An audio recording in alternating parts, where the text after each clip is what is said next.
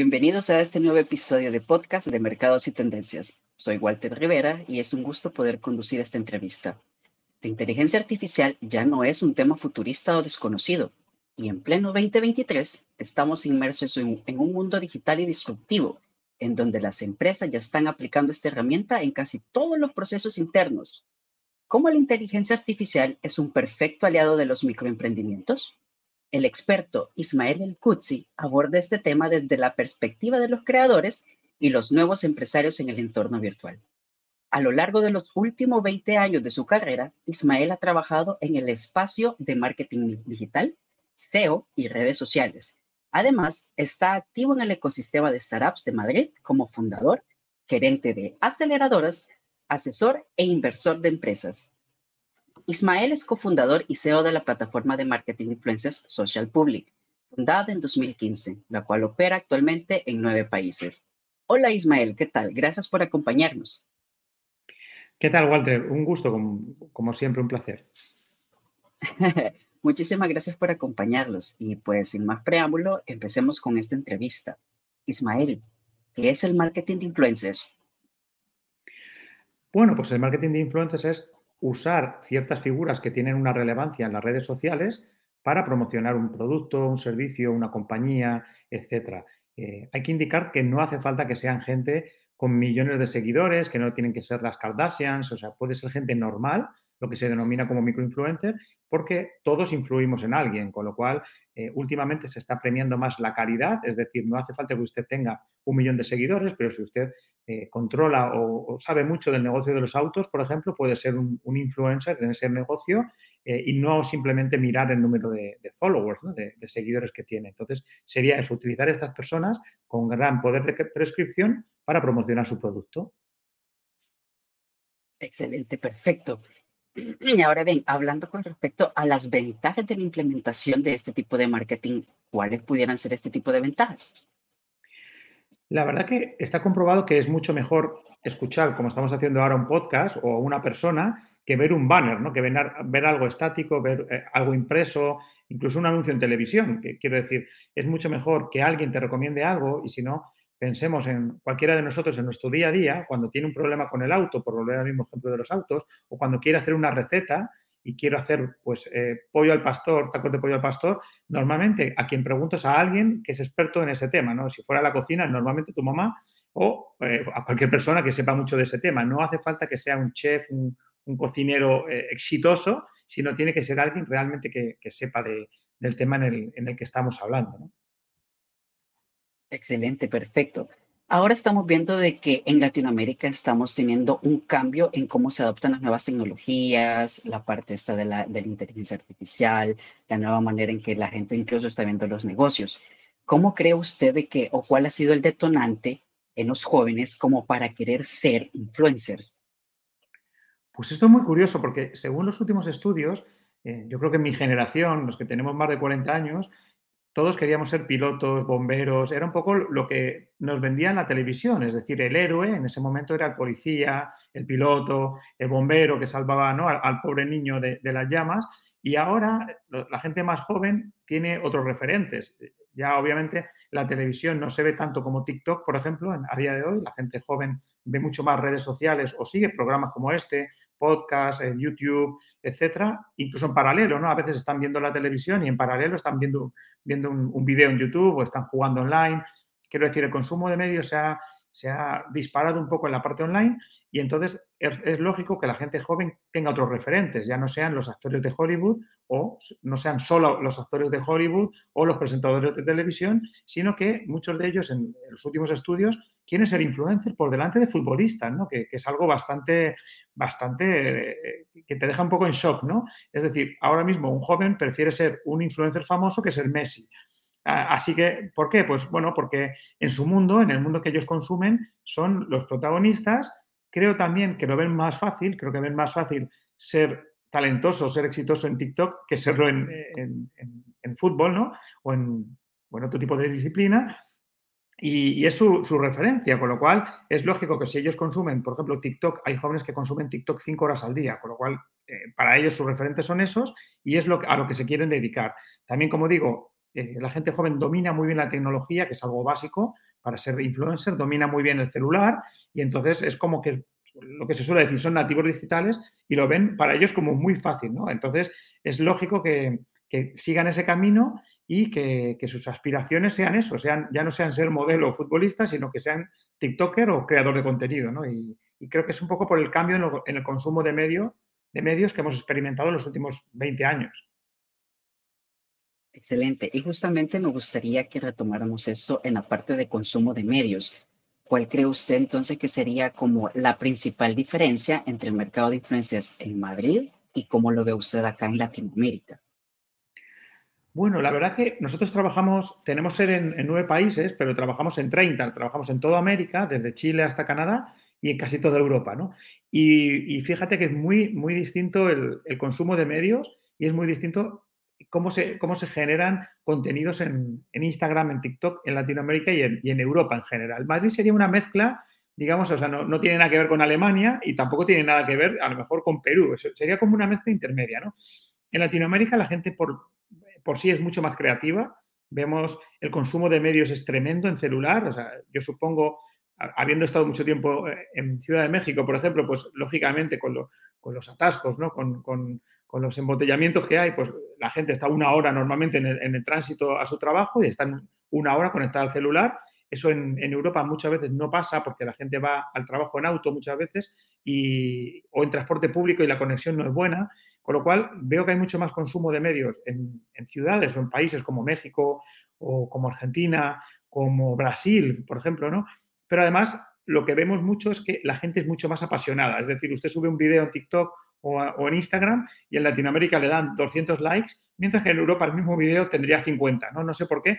Los europeos somos más parcos, nos cuesta más compartir, nos cuesta más eh, comentar. Eh, y en Latinoamérica es, como digo, mucho más agradecido para un creador de contenido y de hecho hay mucho creador de contenido español que triunfa en Latinoamérica más que en España porque eh, la población, aparte que es mayor población, es mucho más activa, ¿no? Es mucho más activa y más creativa, ¿no? Y a la hora de generar contenidos, como digo, países como Argentina, Brasil, México, Perú, pues son mucho más creativos que otros países de Europa que quizás son más serios o no sé, no sé muy bien la razón. Quizá también el clima tiene que eh, tiene un impacto, ¿no? Eh, pero está claro que un brasileño es mucho más eh, creativo y, y se interactúa más que un alemán o que un holandés. O sea, eso lo vemos cada vez que subimos un video o, o un portugués, por, decir algo, ¿no? Aunque compartan casi casi el mismo idioma, ¿no? Entonces, en Latinoamérica, la verdad que, que siempre es como, como mucho más agradecido, la gente colabora mucho más y, veo un interés por la formación, por ejemplo, online, y por, seguir podcasts, por seguir audio, por seguir videos en YouTube, que muchas veces en Europa nos falta. ¿no?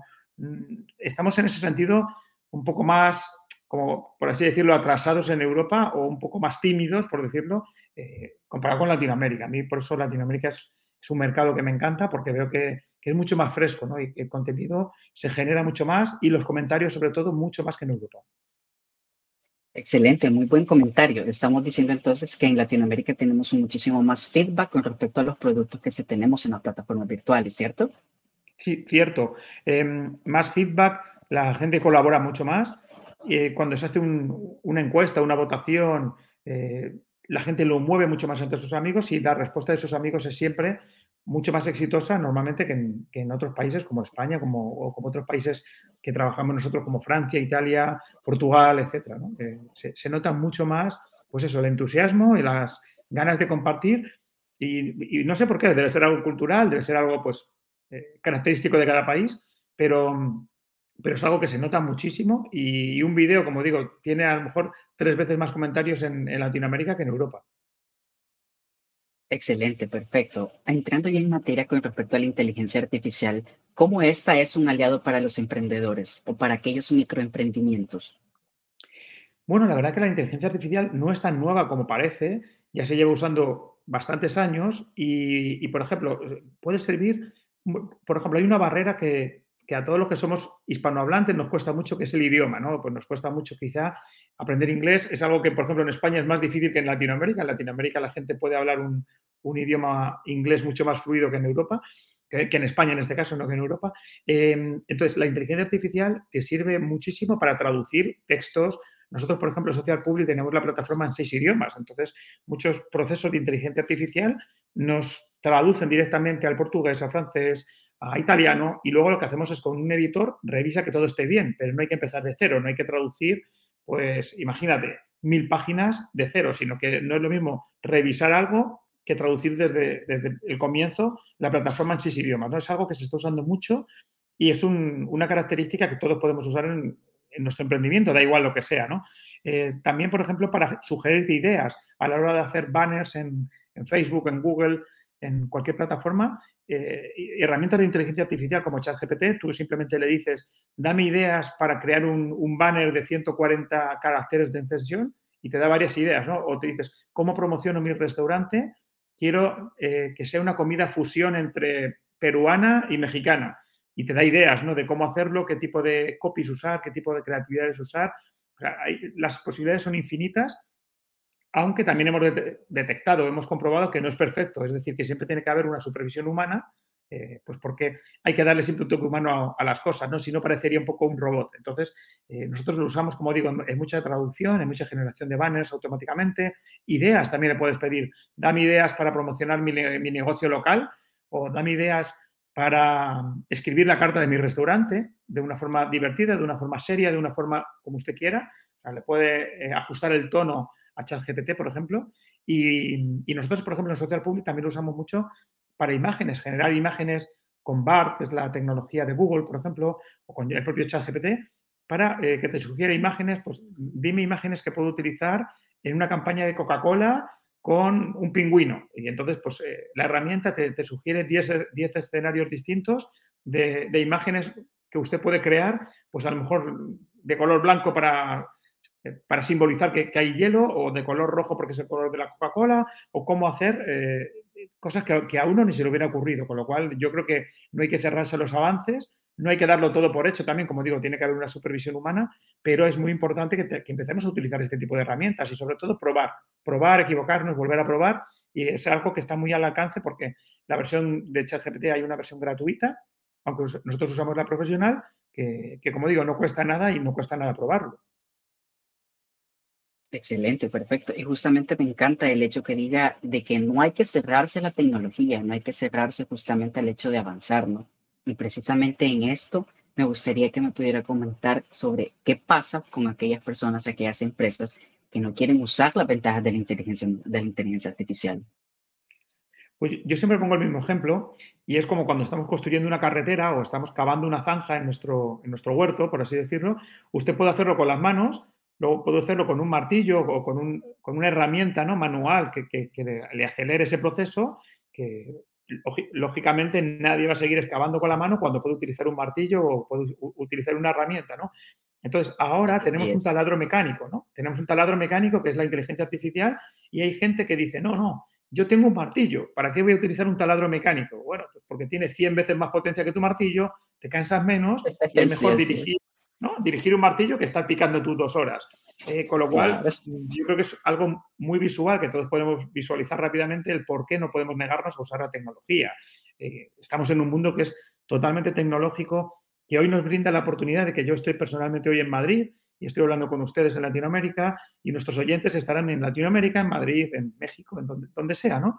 Em, entonces, ¿por qué vamos a negarnos a usar una herramienta tan sencilla, tan útil? Y como digo, lo que no podemos es eh, también pongo otro ejemplo siempre, eh, que es que usted no puede dejar a su hijo solo en el parque porque, porque hay un peligro, ¿no? Puede haber un peligro, ¿no? Entonces, está muy bien jugar, está muy bien tener un parque, pero hay que supervisarlo. Pues la, inteligencia artificial es lo mismo. Eh, le puede dar ideas para mejorar su negocio, le puede dar ideas para traducir sus textos, pero no le puede dejar solo porque a lo mejor le causa un problema, ¿no? Entonces, sería, como todo en la vida, yo creo que sentido común, usar el sentido común y usar las herramientas eh, pues para, mejorar nuestros procesos y nuestra vida y tener más tiempo para dedicarlo a tareas que muchas veces se dice, bueno, pero esto va, a destruir empleos. No, bueno, quizá destruye un, tipo de empleo de bajo valor, pero va a crear empleos de alto valor. Es decir, eh, ¿qué tiene más valor? ¿Alguien que esté pegando con un pico una piedra o alguien que esté eh, pues, diseñando una nueva carretera? Pues esto va a ser lo mismo. Yo creo que no hay que cerrarnos y hay que tener una actitud emprendedora, innovadora ante la vida y ante este tipo de herramientas. Excelente, perfecto. Y justamente eso en el aspecto de cómo se avanzan los negocios, me gustaría que habláramos sobre cómo el marketing de influencer impulsaría el movimiento de microemprendedores. Pues fíjese, el marketing de microinfluencers lo que permite es que cualquier persona gane dinero por dar su opinión o, por eh, recomendar un producto, etcétera. Pero también a los empresarios, a a la gente que está haciendo un emprendimiento, puede encontrar gente o influenciadores que le ayuden a, potenciar ese emprendimiento. Es decir, usted ya no tiene que hacer una campaña de televisión o de radio o de un periódico que solo es accesible a muy pocos bolsillos. Poca gente puede pagar 20 mil dólares de una campaña de, televisión nacional en, Colombia, en México, en Perú, en, España, donde sea. ¿no? Sin embargo, casi cualquier negocio puede gastarse 500 mil dólares en promocionar, porque ya no necesito que sea una campaña en todo Colombia, quiero solamente que sea pues, en Medellín quiero que sea en Barranquilla. No, tengo que contratar influenciadores o, una campaña nacional, sino que puedo contratar solo influenciadores de Medellín para que promocionen mi negocio de autos o mi restaurante. Y además me lo van a promocionar pues, gente que sabe de autos o gente que sabe de restaurantes y que es seguida por la gente que son los consumidores finales, con lo cual es un precio muy razonable, es gente que sabe de tu negocio y que te va a dar feedback, incluso no te va a decir, oye, mira, fui a, a comer a tu restaurante, pero las arepas, la verdad, no eran buenas, no se notaban grasientas, no estaban ricas. Bueno, te van a ayudar a, mejorar tu propio negocio, tu propio proceso y con unos costos mucho más adaptados a, lo que es la era de Internet que, el marketing tradicional, por así decirlo. ¿no? Nadie puede negar que, que los influencers son una realidad. A partir de la pandemia lo hemos visto, que todos seguíamos a gente para hacer pan, para hacer eh, yoga, para hacer eh, cualquier tipo de, cosa, de todo.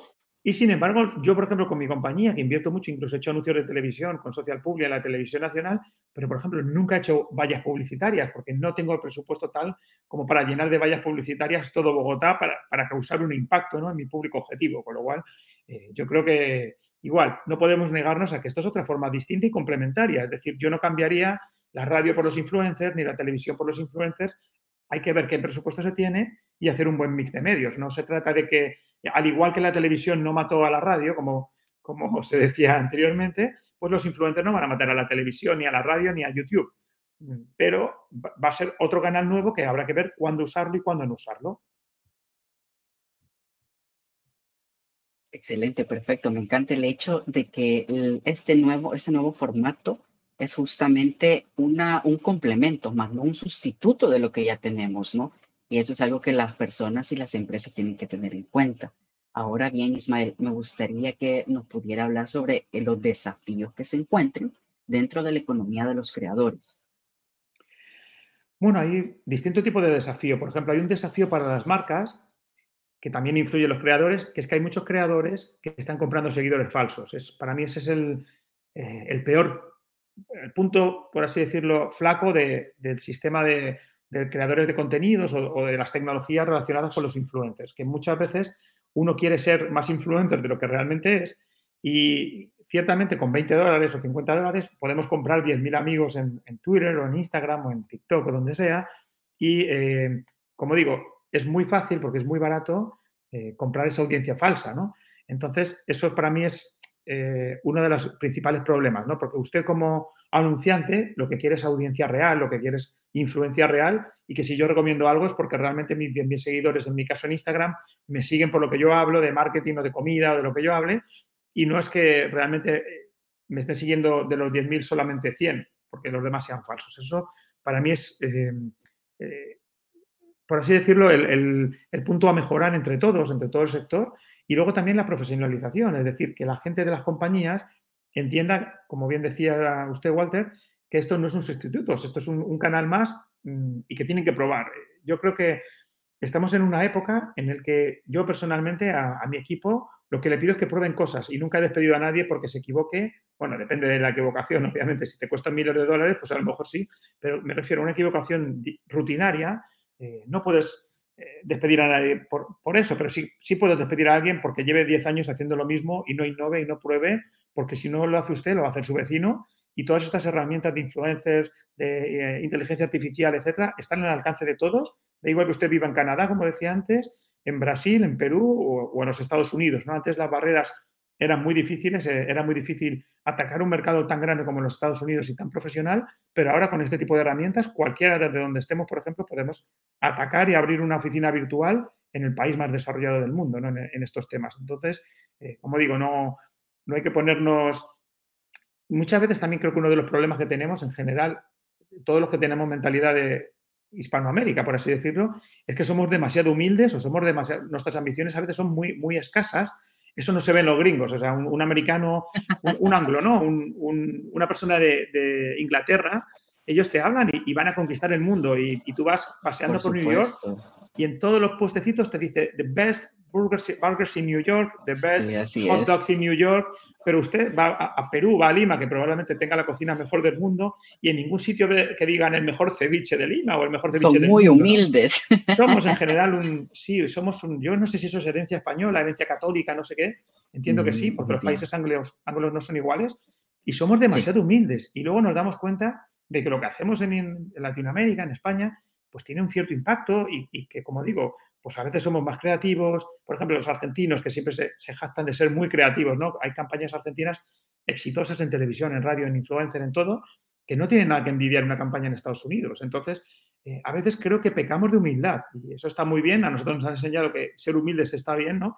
Pero hasta cierto punto, o sea, es que a veces creo que no, no nos damos ni cuenta de lo que tenemos entre mano y creo que la diferencia entre un americano y un X, eh, el resto del mundo es esa, que ellos se lo creen y todo lo hacen a lo grande, ¿no? Entonces, por eso innovan, prueban, se equivocan, vuelven a empezar y no pasa nada. Yo creo que, que los latinos, por así decirlo, pues eso, tenemos esa mentalidad un poco más, eh, pues que nos da como miedo triunfar incluso, ¿no? Y, es, y es difícil cambiar esa mentalidad, ¿no? Y no se hace en una generación, creo que va a ser poco a poco, ¿no?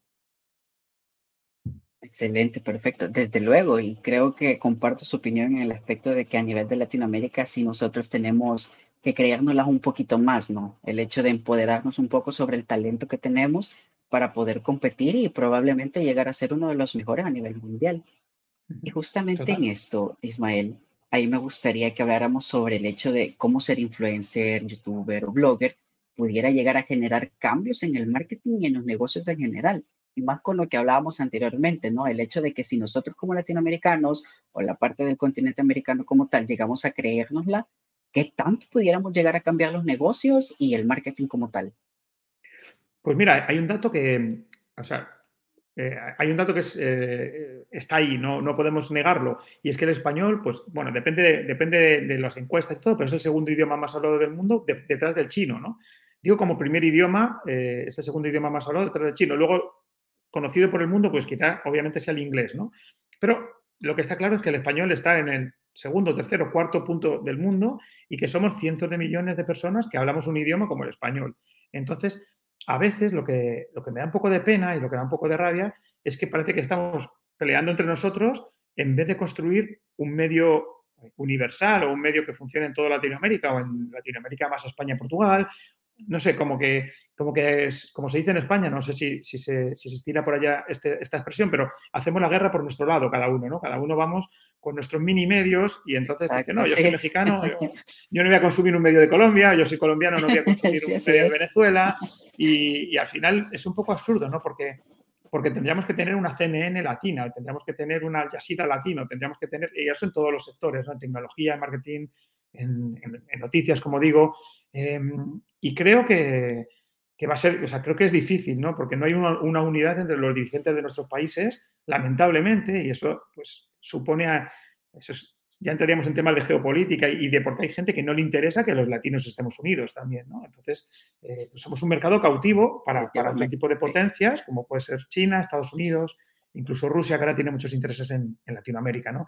Entonces, pues, pues es difícil, la verdad. Em, pero sería muy bueno, ¿no? Eh, yo, como digo, hay, hay por hablar del tema al que yo me dedico, a influencers, youtubers, etcétera, hay youtubers eh, como el Rubius, que, fue el primer youtuber súper famoso en España y en, en, gran parte de Latinoamérica, que llegó a tener como 20 millones de seguidores en YouTube cuando en España a lo mejor la audiencia de YouTube era 8 millones, o sea que realmente tenía más audiencia en Latinoamérica que en España. Y yo recuerdo haber visto una vez, creo que fue en Colombia, no sé si en Colombia, México, en el aeropuerto, que llegaba el Rubius y cerraban la terminal porque era como si llegara Michael Jackson en su día, ¿no? O sea, era una auténtica celebridad, ¿no? Y eso es lo más cerca que hemos estado de tener esa integración y de tener esas figuras eh, mediáticas que puedan cambiar un panorama, ¿no? Pues un Ibai, un, Rubius o, cualquier otro influencer mexicano, por ejemplo, por el tamaño del país, que obviamente pues México es de los países más grandes, ¿no? Con 125 millones de personas o más, eh, tres veces más, más, que España, por ejemplo. Entonces, eh, creo que nos falta un poco el... También obviamente tenemos una diferencia de, de, horarios entre Europa y España que a veces hace difícil, pero con plataformas como YouTube ya no, no importan tanto la hora, ¿no? Entonces creo que nos hace falta un poco esa integración, España en este caso, España-Portugal o Península Ibérica, Latinoamérica, y, y bueno, ya se va dando, ya se va dando poco a poco, e incluso pues ahora mismo el reggaetón y un montón de músicas que vienen de Latinoamérica son tendencia ya no en España, sino en toda Europa, con lo cual esa influencia latinoamericana ya nos están conquistando ahora de vuelta, por así decirlo. Entonces ahora está empezando la venganza de la conquista hispano-lusa, eh, está volviendo ahora, ¿no? Entonces, pero, pero bueno, al final culturalmente es gracioso escuchar a gente aquí en España cómo hablan con palabras latinoamericanas, argentinas, eh, cosas que hace unos años era impensable, ¿no? Eh, quizá el reggaetón no sea la expresión cultural mejor del mundo, pero bueno, pero está haciendo, está haciendo que haya una cierta integración y que se conozcan artistas de Latinoamérica, que antes no, como digo, no existía esa, integración tan profunda. Y, esa aceptación incluso, ¿no? Por parte de, la, de la, cultura o de la costumbre o tradiciones a nivel de Latinoamérica. Total, total. Incluso las series de Netflix y tal. Eh, pues a veces hay más series colombianas, eh, y bueno, eh, de verdad que yo soy un enamorado de Latinoamérica, viví por allí bastantes años y entonces pues no se puede negar que la comida, como decía, peruana es de las mejores del mundo, mexicana, incluso la mexicana que creo que es, está determinada así por, no sé si fue por la UNESCO o algo así, por, como una de las comidas más ricas, con mayor variedad, con, desde el norte al sur, eh, no tiene nada que ver la comida en México, ¿no? la música en Colombia, por ejemplo, es, es una locura, o sea, todos los artistas de ahora salen de Colombia. Eh, como digo, Perú la, comida, Colombia, o sea, cada país de, Latinoamérica tiene algo y, lo que hace falta es un poco, pues eso, en vez de hacer la guerra entre nosotros, intentar unirnos e intentar crear medios que sean transversales, que es difícil porque, porque al final eh, en el día a día un español no tiene nada que ver con un colombiano y un chileno no tiene nada que ver, nada que ver con un peruano, aunque sean frontera.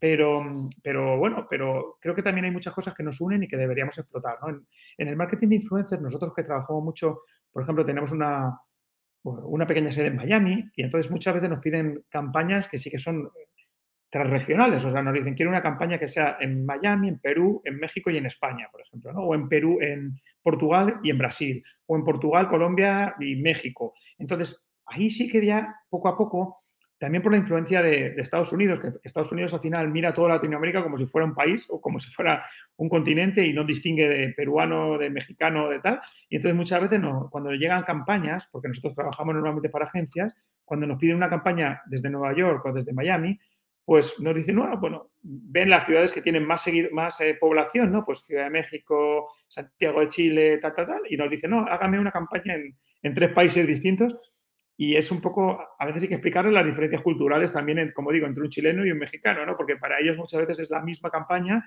y, es cierto que está bien también hacer campañas globales de influencers, pero lo bueno del influencer es que cada uno de los influencers o de estas personas pueden adaptar en su tono y no hay que hacer el anuncio dos veces, no hay que hacer como si fuera la televisión de rodar un anuncio dos veces para cambiar el idioma o cambiar ciertas cosas, sino que cada uno con su celular va a grabar pues en Santiago de Chile una cosa, en Ciudad de México otra y en Lima eh, de otra forma distinta a un costo muy razonable. ¿no? Sí, totalmente, totalmente.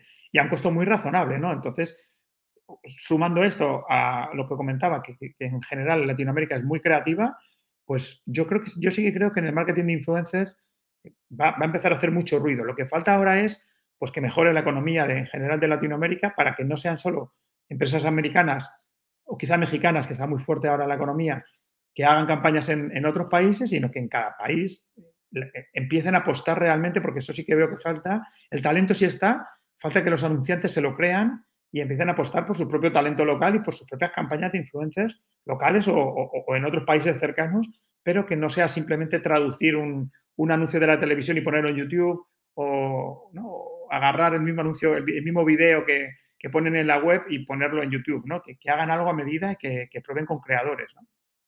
Exacto. Excelente, perfecto. Y ya para ir finalizando, Ismael, a mí me gustaría que nos comentara un poco eh, sobre qué es Social Publi y de qué manera ustedes conectan a las marcas con los influencers. Bueno, pues Social Publi es una plataforma realmente, es como, como un hub, como una, plataforma donde tenemos 500.000 influenciadores en casi todo, como digo, en casi toda América, o en toda América realmente y casi toda Europa, y las marcas pueden lanzar campañas de influencers en esa plataforma para que los influenciadores participen. Normalmente, como digo, nosotros trabajamos para las agencias eh, de cualquier país, pues, como digo, de Chile, de Perú, de, Miami, etcétera, y lo que hacen es mm, que una agencia tiene un cliente que puede ser Burger King o puede ser un cliente local que solo exista en Perú y dice necesito influenciadores de comida o de hoteles o de, deporte eh, que vivan en, no en Colombia, pero solamente en Bogotá eh, y que se dediquen a, deporte, o sea, que hablen de deporte y que tengan más de 10.000 seguidores en Instagram. Y en tiempo real nuestra plataforma le dice, bueno, tiene 527 que cumplen estas características. Eh, la marca lanza la campaña y los influencers que quieran se, postulan y participan en esa campaña y cobran por ese dinero. Con lo cual, al final, lo que hace Social Public es facilitar que una marca que tenga 10.000 dólares de presupuesto o 1.000 dólares de presupuesto, en vez de contratar a 100 influencers y pagarle a los 100, contrata a Social Public, le paga una factura a Social Public y nosotros dividimos ese dinero entre todos los influencers que participen en la campaña. Entonces, es mucho más fácil para una marca pagar una factura que estar pagando 100 facturas distintas, detectando qué 100 influenciadores son los buenos y, como digo, pagarles, ¿no? que es lo más complicado que, resolvemos. Entonces, esto sería lo que hacemos, poner en contacto marcas con, con influenciadores, con gente normal, que, como digo, no tienen que ser famosos para participar en promocionar estas marcas. Excelente, perfecto. Gracias, Ismael. No sé si gusta agregar algo más. No, eh, yo creo que, como he dicho, eh, creo que eh, este, este, nuevo siglo, por así decirlo, tiene que ser el, de, el, del talento, el del talento latino, y que ahora tenemos una oportunidad todos para ganar, para ganar algo de plata. Tampoco es como para dejar de trabajar, pero sí que es un, un dinero extra como para, para por así decirlo, haciendo lo que más nos gusta, ¿no? que en este caso es hablar o poner fotos en Instagram, en TikTok, videos de gastronomía, de cine, de lo que ustedes hagan. Eh, entonces, bueno, nuestra plataforma es gratis para que los influencers o cualquiera de ustedes se puedan apuntar y empiecen a ganar dinero, como digo, eh, que no va a ser como para dejar de, de trabajar ¿no? y, y, vivir de ello solo, o sí. Tenemos muchos influencers que empezaron con mil seguidores y ahora son famosos porque hacen un contenido muy bueno, pero al menos tenemos más opciones para ganar dinero que hace unos años, con lo cual pues, les invito a todos a que prueben la plataforma gratuitamente y obviamente a los anunciantes a que lo aprueben para que vean pues, los resultados que, se consiguen. Perfecto, excelente. Muchas gracias, Ismael, por acompañarnos en esta, en esta entrevista. Un gusto haberlo tenido por acá. Igualmente, el gusto ha sido mío. Muchísimas gracias a todos por acompañarlos. De esta manera finalizamos otra entrevista más. Les recordamos que puede escuchar más episodios de nuestro podcast en nuestro sitio web, así como en Spotify y Apple. Los esperamos a la próxima. Buenos días.